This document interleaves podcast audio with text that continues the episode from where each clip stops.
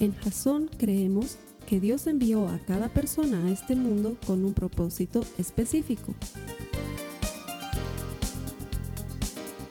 Nuestra misión es ayudarte a que tengas una relación personal con Jesús y a través de ella encuentres ese propósito para tu vida. Queremos ayudarte a alcanzar ese propósito. Es nuestra oración que este podcast te ayude a tener visión, a tener jazón.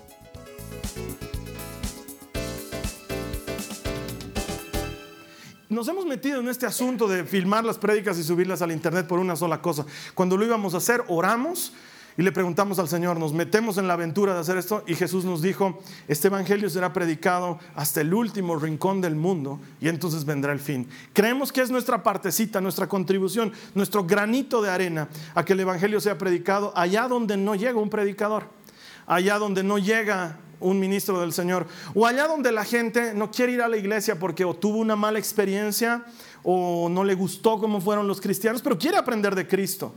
Y entonces se encuentra en su tablet, en su celular o en su computadora en su casa la oportunidad de aprender un poquito más del mensaje de salvación. A esa gente estamos llegando literalmente cientos de cientos de cientos de personas en toda Latinoamérica, en Europa y en el mundo. Así que gracias hermanos por sumarse a esta idea predicamos juntos, no predico yo solito, predicamos juntos y juntos estamos llevando el Evangelio. Gracias por estar aquí y que el Señor les honre. Bienvenidos. Vamos a seguir con nuestra serie que se llama Diferente. Es una serie en la que estamos estudiando la primera carta de Pedro. Es una carta extraordinaria porque vemos a un Pedro maduro que ha progresado y ha avanzado no por su esfuerzo, sino porque el Espíritu lo ha transformado.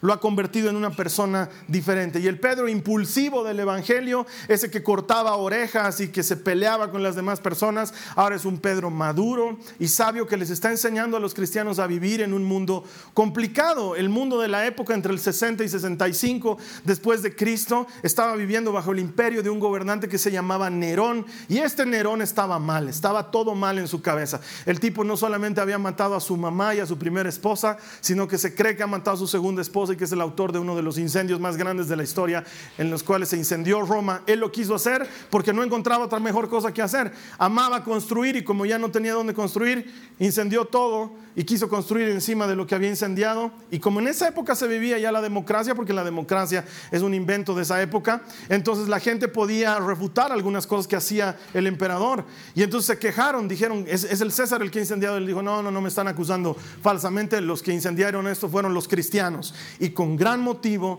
se inició una persecución brutal en contra de los cristianos. Ya te conté algo de lo que hacían, ¿no? Los utilizaban, por ejemplo, de eh, luces decorativas en las fiestas. Los amarraban a los árboles, les echaban encima cera y luego les encendían fuego y ese cristiano ardiendo en fuego servía de luminaria para las fiestas mientras los romanos estaban ahí. Ahora suena chistoso, pero en esa época era muy duro y era muy difícil. Esa gente estaba viviendo bajo una persecución y una agresividad muy grande por ser cristianos. Hoy en día no lo valoramos mucho porque podemos venir a la iglesia y no pasa nada. No tenemos problemas. No venimos escondidas, nadie te pide tu carnet al entrar o pasas por un detector de metales antes de entrar a la iglesia. Vivimos en una época bien tranquila, pero en esa época ser cristianos era cuestión de vida o muerte. Y a esa gente es a quien Pedro les está escribiendo y les está enseñando cómo ser diferentes. ¿Y por qué tendríamos que ser diferentes? Porque hermanos, ser cristianos es una contracultura.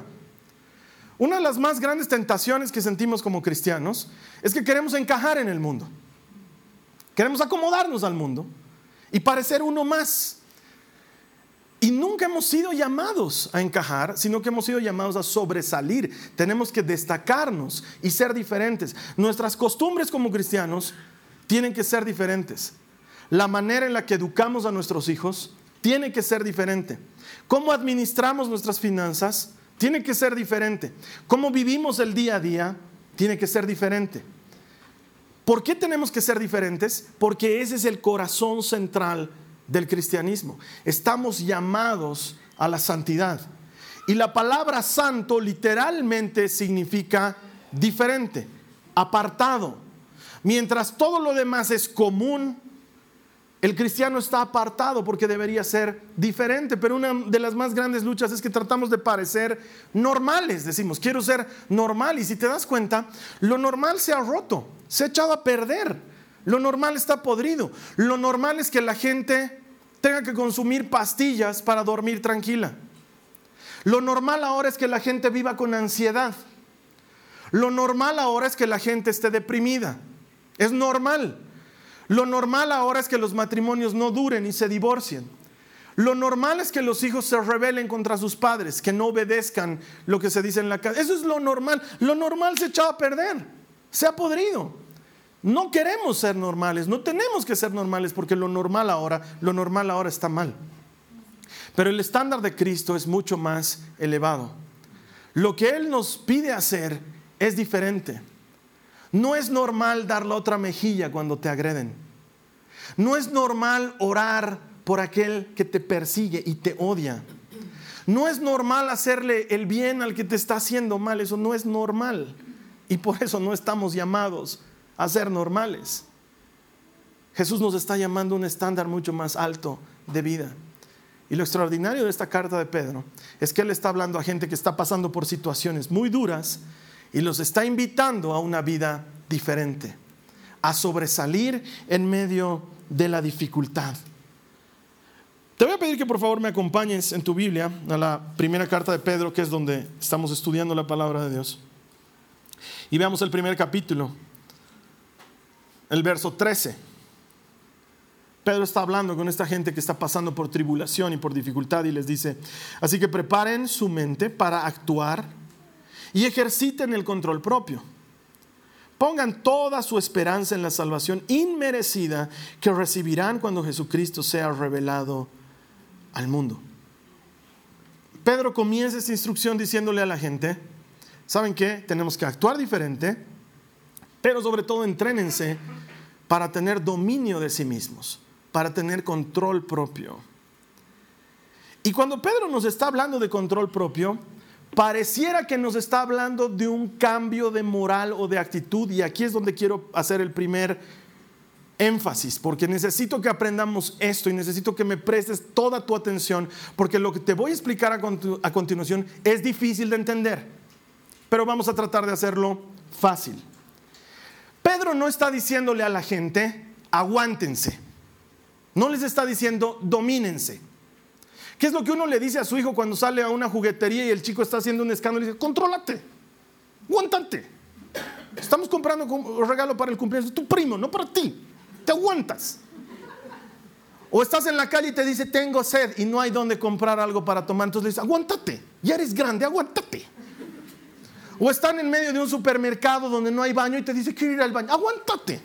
Controla, no, no está, Pedro no está hablando de ese control, pero los cristianos pensamos que está hablando de ese control y entonces aprendemos a dominarnos a nosotros mismos. Conocemos a Cristo y decimos, ya no puedo hablar palabrotas, entonces aprendes a dominarte. Conoces a Cristo y dices, ya no puedo ser agresivo, entonces aprendes a dominarte. Quieres pelear y quieres solito, te dominas. Y dices, soy cristiano, padre, padre, padre, y te dominas y te controlas. Quisieras hacer algo que está mal, ves que tus amigos están saliendo de juerga y tú tienes ganas de enfiestar, pero no, soy cristiano. Y te dominas. Y está mal. Porque tarde o temprano eso va a fallar. No te está hablando de eso, Pedro, pero nosotros pensamos que sí. Yo lo pensé así cuando tenía 14 años. Conocí a Jesús cuando tenía 14 años. Y yo desde chiquito nací peleador. Yo nací peleador. Yo no tenía miedo, no sé si falló algo en el momento de mi concepción y no entró, te estoy hablando bien en serio, creo que no entró algo en mi cerebro que tenía que haber entrado, porque yo desde chiquito no tenía miedo al peligro, no sabía medir el peligro. Entonces había un chico grande, yo tenía unos 7, 8 años, había un chico grande de la promoción en nuestro colegio, nos quitaba la pelota y yo iba y le pateaba en su canilla. No tenía miedo, el chango ese podía matarme. De hecho, una vez uno de ellos me dijo, yo era chiquito, debí tener unos nueve años y me dijo, es una de dos, me dijo. O tú eres suicida y yo no entendía lo que significaba esa palabra, o debes ser un ninja y yo no me he dado cuenta, porque te puedo matar por lo que me has hecho. Y le di un manazo en la cara y me escapé. te estoy diciendo la verdad. Yo era un loco. Yo no medía el peligro. Fui creciendo, conocí a Cristo a mis 14 años y yo era peleador. He roto tobillos, he hecho tragar a las personas sus dientes, me he piñado con medio mundo. Era así, era, era agresivo. De hecho, mi mejor amigo está aquí y ha tenido un terrible chichón en su cabeza por lo agresivo que era yo, porque se me fue de cabeza por lo torpe y agresivo que era. Y luego la enfermera tuvo que apretarle el chichón y le salió en la nariz. Bueno, ese es otro, ese es otro asunto. Pero él no va a dejar mentir, era muy busca, muy, muy busca pleito, muy, muy busca pleito. Y conocí a Cristo y no se me pasó de inmediato.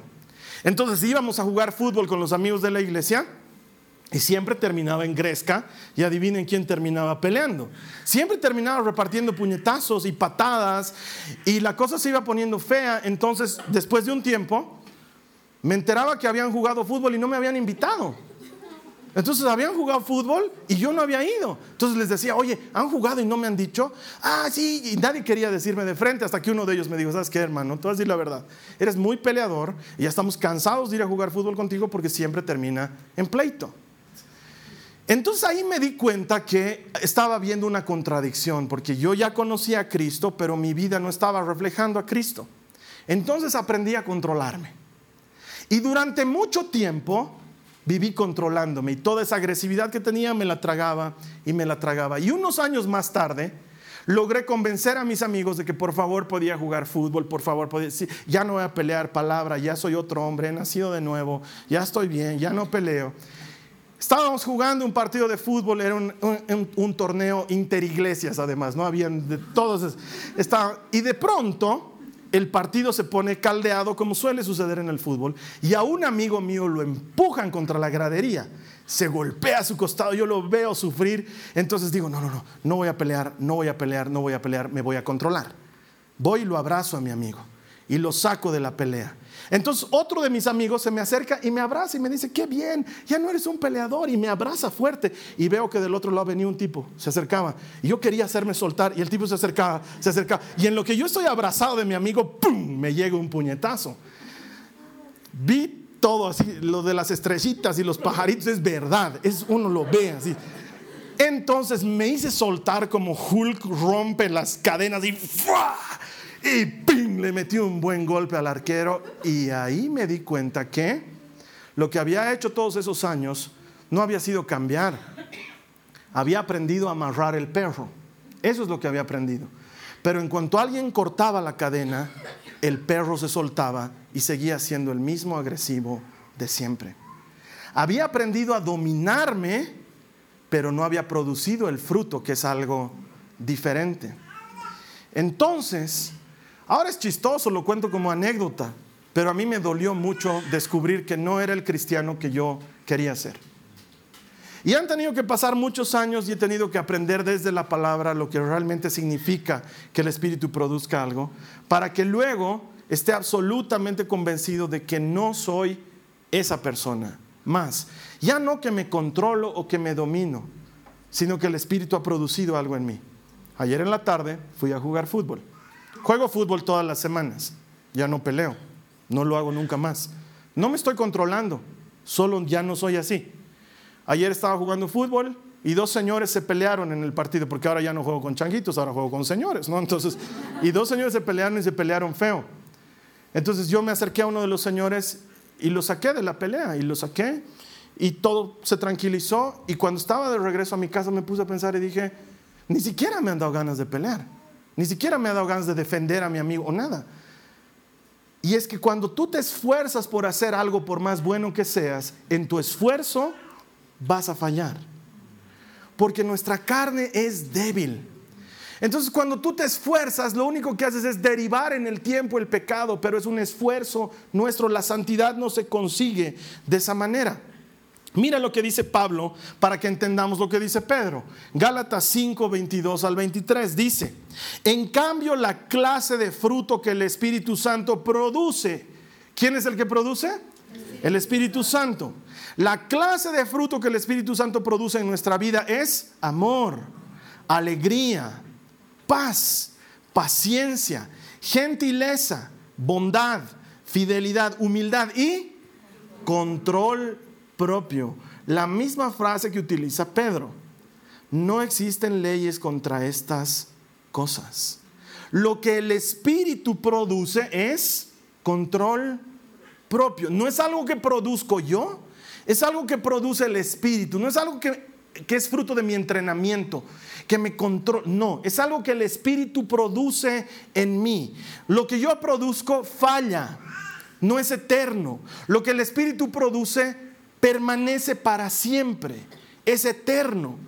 Nunca tú vas a encontrar un árbol de naranja, por ponerte un ejemplo, y cuando estés pasando cerca del árbol de naranja vas a escuchar algo así como que el árbol está pujando así de... ¿Qué estás haciendo, árbol? Quiero dar naranjas. es duro esto de dar naranjas. No. Por su naturaleza, el árbol produce, es su naturaleza. Si tu naturaleza es la carne, el fruto que vas a producir es de la carne, inevitablemente. Unos versículos más arriba, Pablo dice que lo que produce la carne son contiendas, envidias, pleitos, chismes, mentiras, lujurias. Eso produce la carne. Pero si el árbol es espíritu, lo que va a producir es espíritu. Yo no necesito controlar mi carácter, yo necesito nacer de nuevo. El mundo quiere enseñarnos a dominar nuestro hombre viejo y Jesús quiere que el hombre viejo muera. Entonces son dos cosas diferentes. La santidad significa morir a uno mismo. El que quiera seguirme, dice Jesús, tiene que negarse a sí mismo, tomar su cruz, símbolo de muerte de ese hombre viejo, y seguirme. Yo no necesito controlarme y decir, no, no voy a salir con mis amigotes, no voy a salir con mis amigotes, no voy a salir con... Necesito nacer de nuevo. Es algo diferente. El Espíritu lo produce en mí. Entonces en este momento tú deberías estarte preguntando, ¿cómo hago para que el Espíritu produzca en mí ese fruto de control propio? Porque lo, que, lo primero que viene a nuestra mente cuando leemos estos pasajes es que tenemos que hacerlo nosotros. Y es como lo que hacía el Chapulín Colorado, te debes acordar. Tenía que ir a agarrar algo que estaba caliente y entonces él decía, no me va a doler, no me va a doler, no me va a doler. Y se ponía, no me va a doler, no me va a doler. Y dice, sí, me va a doler, sí me va a doler, sí me va a doler. Y eso es lo que pasa. No voy a pelear, no voy a pelear, no voy a pelear y terminas peleando. No voy a insultar, no voy a insultar, no voy a insultar y terminas insultando. Tratas de controlarte y terminan sacándote de tus casillas. Ese no es el fruto del Espíritu. ¿Cómo lo hago? La única forma que conozco es apegándote a Cristo. Tanto más tiempo pasas con Cristo, tanto más dejas que Él llene tu vida de su Espíritu, tanto menos queda de ti y tanto más queda de Él. A Juan el Bautista le dicen, ¿no te da envidia que Jesús ahora tenga más discípulos que tú? Y Juan el Bautista dice, no, para nada. Es más, es necesario que yo disminuya para que Cristo crezca. La única forma que conozco de vencer tus tentaciones, de vencer tus malos hábitos, de vencer tus debilidades, es pegándote a Cristo. Porque cuando yo me esfuerzo por ser bueno, termino fallando. Pero cuando me esfuerzo por pegarme a Cristo, Él me hace bueno. Yo no puedo ser bueno por mi cuenta. Pero Cristo, Él es bueno. Y si Él nace en ti, Él transforma tu naturaleza. Entonces no me tengo que esforzar por hacer el bien, me tengo que esforzar por pegarme a Cristo por pasar tiempo en su palabra, por conocerlo íntimamente. Y Él va a producir en ti amor, gozo, paz, paciencia, bla, bla, bla, control propio. Él lo va a producir.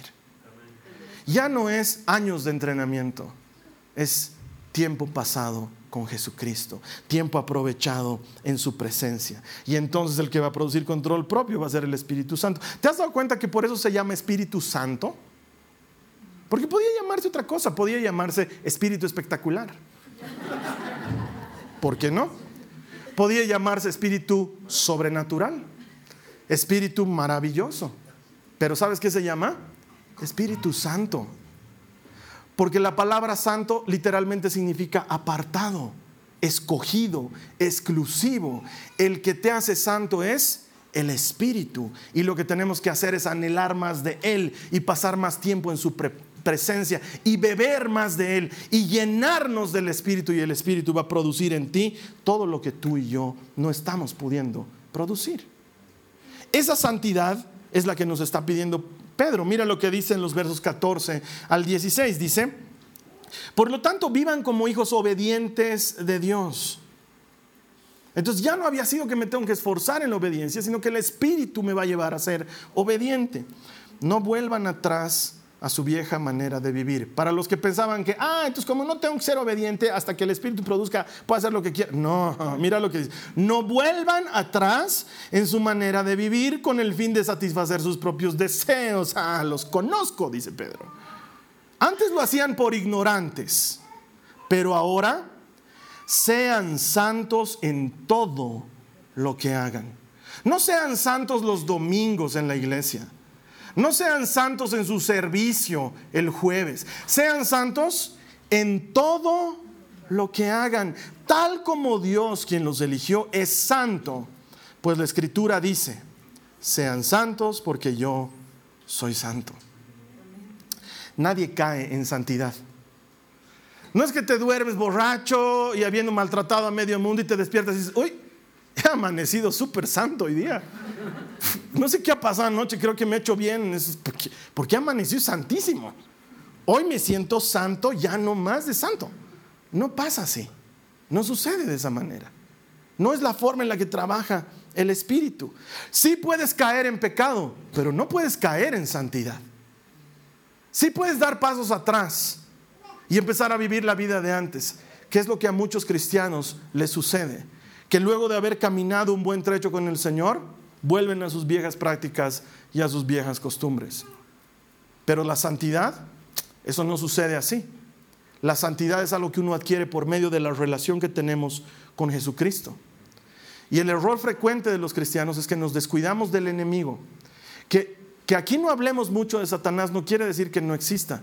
Satanás existe pero es sutil. Él no se te presenta adelante y te dice, oye, sacrificaremos unos pollos en tu garaje. Haremos así, desparramaremos sangre por todas partes, haremos un pentágono en el piso y sacrificaremos un pollo allá en medio.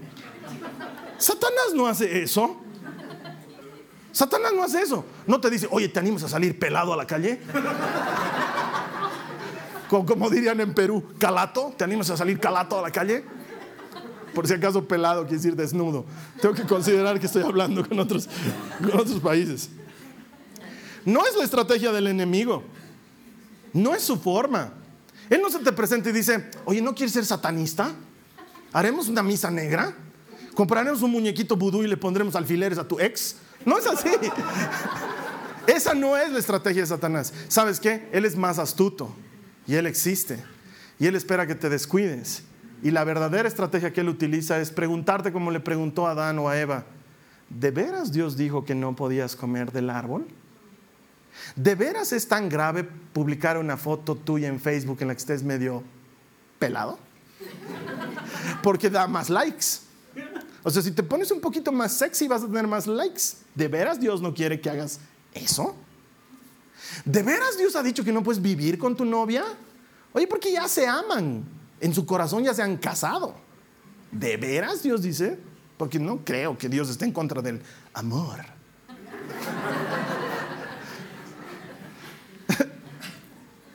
¿De veras, ¿De veras está mal que te paguen un extrita por el trabajo que estás haciendo? Porque finalmente, si no fuera porque tú haces ese trabajo, ellos no tendrían lo que están. Cobrarles un extrita, no, no tiene nada de malo, estás cobrando por tu trabajo. ¿De veras está tan mal? ¿De veras es malo que te fijes en las demás personas? ¿Para qué se visten así? Ellos buscan que uno se fije. ¿De veras es tan malo? La estrategia de Satanás es esa. Es hacerte dudar de lo que es bueno y lo que es malo, porque somos pésimos eligiendo entre lo bueno y lo malo. El problema del jardín del Edén no fue la fruta, no fue el árbol. El problema del jardín del Edén es que está comprobado que somos malos en elegir entre lo bueno y lo malo. Ese es el problema. Y esa es la estrategia del enemigo. Y es la manera en la que entorpece nuestra búsqueda de santidad. Tengo un par de amigos en la televisión, has debido ver que tengo amigos en la televisión. Y uno de ellos le han hecho firmar un contrato para participar en otro programa dentro del mismo canal. Entonces él me estaba contando y me decía, por contrato yo no puedo aparecer en otro canal, ni dar una entrevista, nada, por más que estemos haciendo, porque por contrato tengo que ser solo exclusivo de este canal. Y yo decía, claro, eh, hay muchas cosas en las que el mundo busca exclusividad. No te olvides, santidad significa eso, exclusividad para Dios. Eh, ha, pasado algo chistoso con la exclusividad, igual que me sirve de ilustración. Ustedes saben que me gustan los superhéroes y estoy esperando que llegue esta película de la Liga de la Justicia, donde todos los superhéroes van a estar juntos ahí y Superman tiene que aparecer. Todos ya sabemos eso, ¿no? Pero han faltado unas cuantas escenitas que no han filmado, porque siempre es así, que cuando ya están juntando toda la película, dice, oye, ¿no sería bueno que ahí Superman lo abrace a Batman? Sí, no hemos hecho esa escena, ¿no? Ya, entonces hay que volver a filmar esa partecita. Y los tienen que buscar a los actores y volver a hacer, solo por eso un abracito más hay que filmar. Bueno, pues resulta ser que ahora el actor que hace de Superman está filmando una película que se llama Misión Imposible 6. Y por contrato, él no puede sacarse el bigote. Porque el personaje que está haciendo en Misión Imposible tiene bigote. Entonces, por contrato, no puede sacarse el bigote. Y se ha armado todo un problema porque ¿cómo vamos a filmar a Superman con bigote? Es un problema, ¿no? Entonces, en las redes sociales ha sido toda una comedia, es el tema del, bigote. Y al final han aclarado que en, en, postproducción, en computadoras, le van a quitar el bigote y no se va a notar y no sé qué. Porque por contrato, el actor que se llama Henry Cavill no puede afeitarse es exclusivo de esta película ahora, tarde. ¿Por qué no filmaron antes? Dicen los de Misión Imposible. Pena. No filmaron antes, ahora se chupan el bigote. ¿Por qué me estás, ¿por qué me estás explicando esto, Carlos Alberto? Por la exclusividad. Cuando uno tiene un contrato de exclusividad, hay cosas que no va a hacer por contrato. De la misma forma, la santidad te hace exclusivo para Dios. Y no es que no puedo, es que ya no quiero, es que ya no me nace es que ya no está en mí porque ya no lo produzco. Si te siguen haciendo, es porque probablemente el Espíritu no ha producido en ti ese fruto. Necesitamos la santidad porque la santidad nos hace exclusivos para Dios. Ser santo, no sé qué se te viene a la mente cuando piensas en santo, pero cuando yo pienso en santo, lo primero que se viene a mi mente es o el luchador mexicano o las estampitas de primera comunión. Es lo primero que se me viene a la mente. Pero cuando entiendo el concepto de santo, Santidad significa ser apartado por Dios para algo. Que de entre millones de personas Dios ha querido que tú seas suyo. Podía haber elegido a otro. Te ha elegido a ti. ¿Y cómo sabes que me ha elegido a mí, Carlos Alberto? Porque estás escuchando este mensaje. Si no, no lo estarías escuchando. Mira a ver a tu alrededor. Hay hermanitos que no han venido. Dios no quiere decirles esto a ellos. Te lo está diciendo a ti. De entre millones te ha elegido para que sea suyo. Él te quiere exclusivo de Él.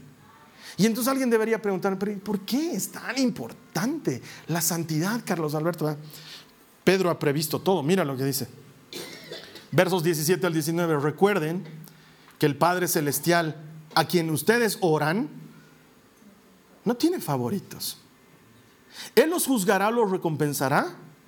Ayúdenme a leer eso. Según lo que hagan. Así que tienen que vivir con un reverente temor de Él durante su estadía aquí como residentes temporales. Pues ustedes saben que Dios pagó un rescate para salvarlos de la vida vacía que heredaron de sus antepasados. No fue pagado con oro ni plata, los cuales pierden su valor, sino que fue con la preciosa sangre de Cristo, el Cordero de Dios, que no tiene pecado ni mancha. Ahí está respondido. ¿Por qué es importante la santidad? Primero porque se nos va a juzgar por todo lo que hagamos. Si no va a ser como muchos imaginan. No va a ser que un día vas a estar delante del tribunal de Dios y van a haber múltiples testigos y Dios va a estar sentado en su trono y te va a decir, ¿qué has hecho el 14 de septiembre de 1997? Y tú vas a decir, no, pues no me acuerdo, Señor. Ah, no te preocupes, tenemos las imágenes. ¿Qué pasa el desgraciado? No va a ser así. No va a ser así. Dios no te va a avergonzar públicamente, pero la Biblia dice que se van a abrir dos libros delante de nosotros y que vamos a ser juzgados por nuestras obras. Entonces es importante lo que hacemos porque Dios va a juzgarnos por lo que hagamos. Y Dios se lo toma en serio y nos va a juzgar a los que creemos y va a juzgar a los que no creen también. Por eso es que tenemos que velar por la santidad. Y la santidad no la produzco yo, la produce el Espíritu. Entonces por lo que tengo que velar es por pasar tiempo con Dios para que Él me santifique y tenemos promesa. Él dice que perfeccionará nuestra vida hasta el día de, Jesucristo.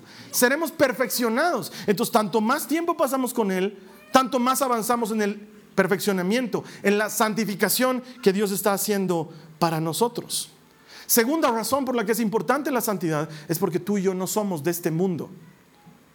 Vuelve a decirlo otra vez Pedro. De hecho, si lees primera de Pedro vas a encontrar innumerables veces que Pedro dice, forasteros, están de paso aquí, no pertenecen a este mundo. Es un tema constante de esta carta. ¿Por qué? La santidad es nuestra carta de ciudadanía. Es nuestra carta de ciudadanía de que no pertenecemos a este mundo, de que vivimos en este mundo, pero estamos de paso. Y como estamos de paso, no tenemos que mimetizarnos con el entorno. No hemos sido llamados a parecernos más a los demás. Hemos, llamado, hemos sido llamados a sobresalir, a marcar un alto estándar. Y eso significa vivir una vida diferente. Jesús nos ha invitado a ser distintos. ¿Por qué? La tercera razón, porque Él ha pagado un alto precio por tu vida. Ha pagado un alto precio por ti. Y ese precio te ha rescatado de muerte a vida.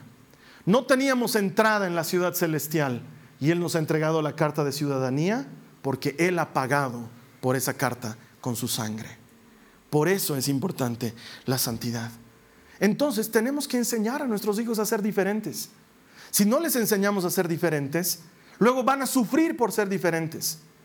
Pero algunos eh, no vas a decir en tu colegio que vas a la iglesia porque te van a hacer bullying. Está mal enseñarle eso. Le estás haciendo daño a tu hijo. Más bien tienes que enseñarle, ¿sabes qué? Hijo, prepárate, porque se van a burlar de ti por ser cristiano. Prepárate, porque en este mundo la gente no tolera que seamos diferentes. Prepárate porque la gente no va a entender porque tú no quieres hacer lo que hacen tus amigos. Prepárate porque cuando tú les digas a tus amigos no voy a tomar, se van a burlar de ti porque no tomes. Prepárate cuando le digas a tus amiguitas que no quieres salir con ese chico porque te va a pedir ir a la cama, que se burlen de ti, porque los cristianos no hacemos eso. Los cristianos nos guardamos, honramos a Dios. Prepárate para que se te burlen cuando te pidan tu diezmo, porque los cristianos honramos a Dios con nuestras finanzas. Prepárate para que no entiendan que has elegido ir a un campamento de jóvenes en lugar de ir a una fiesta de carnaval. Prepárate. Pero si desde ahorita les decimos, no vas a decir que eres cristiano, te van a hacer bullying en el colegio, los estamos entrenando para mimetizarse. Y eso está mal. Y tengo que decirte lo mismo a ti. Prepárate para que la gente te haga un lado por ser cristiano. No van a entender que no quieras salir a farrear con tus amigos. No lo van a entender. Van a decirte que eres un fanático. Prepárate que no entiendan tus amigos que quieras honrar a Dios el primer día de la semana. No lo van a entender. ¿Por qué no puedes hacer algo con nosotros el domingo en la mañana? Y si sí puedes ir a tu iglesia. No lo van a entender. No van a entender que elijas ir a un grupo de matrimonios. No van a entender que tengas un compartimiento bíblico. No van a entender que tú, el gran alma de la fiesta, el que siempre empinaba el codo antes que los demás, ahora hayas decidido ir a la iglesia. No lo van a entender. Y se van a burlar de ti. Prepárate, somos diferentes. No somos iguales que los demás. Y estamos listos para que se burlen de nosotros. En lo que no tienes que ser diferente es en hacer sentir mal a los otros. Ser cristianos no nos ha hecho mejores. Ser cristianos no nos ha hecho superiores a nadie. Ser cristianos nos ayuda a entender que siendo nada, Jesús nos ha dado un puesto en su mesa. No hemos merecido esto. No hemos ganado un concurso de popularidad. Y si a Cristo lo persiguieron, a nosotros deberían perseguirnos. Si no te están persiguiendo, tal vez no estás siendo tan notorio en tu vida de cristiano. Porque ser cristiano es difícil en este mundo. No es fácil. Y Pedro quiere que nos entrenemos para eso. Y quiere que entrenemos, entrenemos a nuestros hijos para eso. ¿Sabes por qué? Porque ser diferente significa ser exclusivo. Y entonces, ahí es cuando aprendes a vivir para una audiencia de uno. No estoy esperando que el mundo me aplauda por mis valores, pero sí quiero agradar a Dios. No estoy esperando que la gente esté de acuerdo con mi manera de vivir la vida, pero sí quiero que Jesús esté de acuerdo con mi manera de vivir la vida. Vivo para una audiencia de uno. Solo hay uno al que quiero agradar, solo hay uno al que quiero honrar. Sé que cuando le honra a Él, todo lo demás está en la bolsa, todo lo demás está zanjado. Entonces no estoy esperando que alguien apruebe que yo venga a la iglesia o no. No estoy esperando que alguien... ¿Sabes qué? Hacemos ayunos de 21 días, te debes acordar. La gente se burla. ¿Por qué estás haciendo dieta cristiana? No estoy haciendo dieta cristiana. Ayuno, voy, busco a Dios, oro, paso tiempo en su presencia. La gente no lo entiende. ¿21 días? ¿21 días? ¿Y vos cuánto tiempo carnavaleas? Yo me meto con tus asuntos. Desde ahorita ya están carnavaleando en Santa Cruz. Vive años redondos carnaval. Yo me meto con sus asuntos. Si yo quiero año redondo ayunar, muy asunto mío. Pero la gente se va a burlar. La gente te va a tener por raro. La gente te va a tener por diferente. Porque prefieres escuchar música que en lugar de deprimirte, te levante el espíritu. Porque prefieres leer tu Biblia en lugar de leer libros opas como El Secreto. La gente no te va a entender y tienes que estar listo para ser diferente. ¿Por qué? Porque no eres de este mundo. Entonces esta es una invitación para que dejes de camuflarte y dejes de aparentar que no eres cristiano. Porque eso es lo que hacía Pedro antes. ¿Tú estabas con Cristo? No, bro, yo no estaba con él.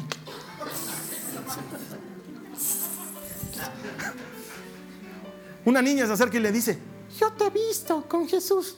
¿Qué te pasa, Emilia? Yo te estaba con Jesús. Sus cosas, sus cosas.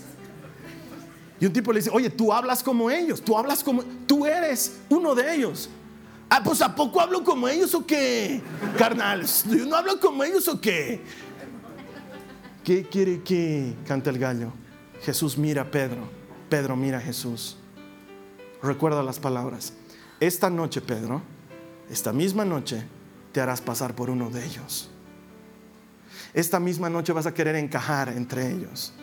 Esta misma noche no vas a querer ser parte de mi equipo. ¿Te acuerdas que yo quería que seas de mi equipo? Te pedí lavarte los pies para que seas de mi equipo. Esta noche renegarás de mi equipo. Esta noche, Pedro. El Pedro de antes quería mimetizarse.